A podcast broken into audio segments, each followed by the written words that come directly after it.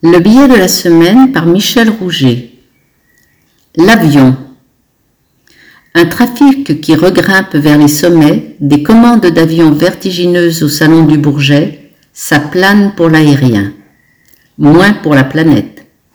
Constructeurs et gouvernements vont devoir s'arracher pour réussir l'impossible, protéger à la fois le climat et le droit de chacun au voyage sauf à attendre, dans un délai imprévisible, un carburant propre et peu cher, le plus simple serait de taper dans l'inutile.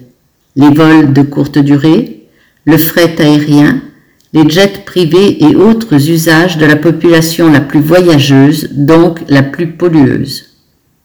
La honte de l'avion, qui culpabilise une fois de plus le citoyen, ne volera, elle, jamais loin. Parce que partir aller au-delà du village, de la ville, du pays, vers l'inconnu, est inscrit dans l'humain depuis la nuit des temps, et que rencontrer jusqu'au bout de la planète ses semblables dans toutes leurs différences culturelles et leur vision du monde est plus que jamais nécessaire dans un temps où chacun se replie sur une identité desséchée. Le gouvernement, lui, pourchasse et veut faire taire les militants écologistes des soulèvements de la Terre, choisit toujours de voler bas,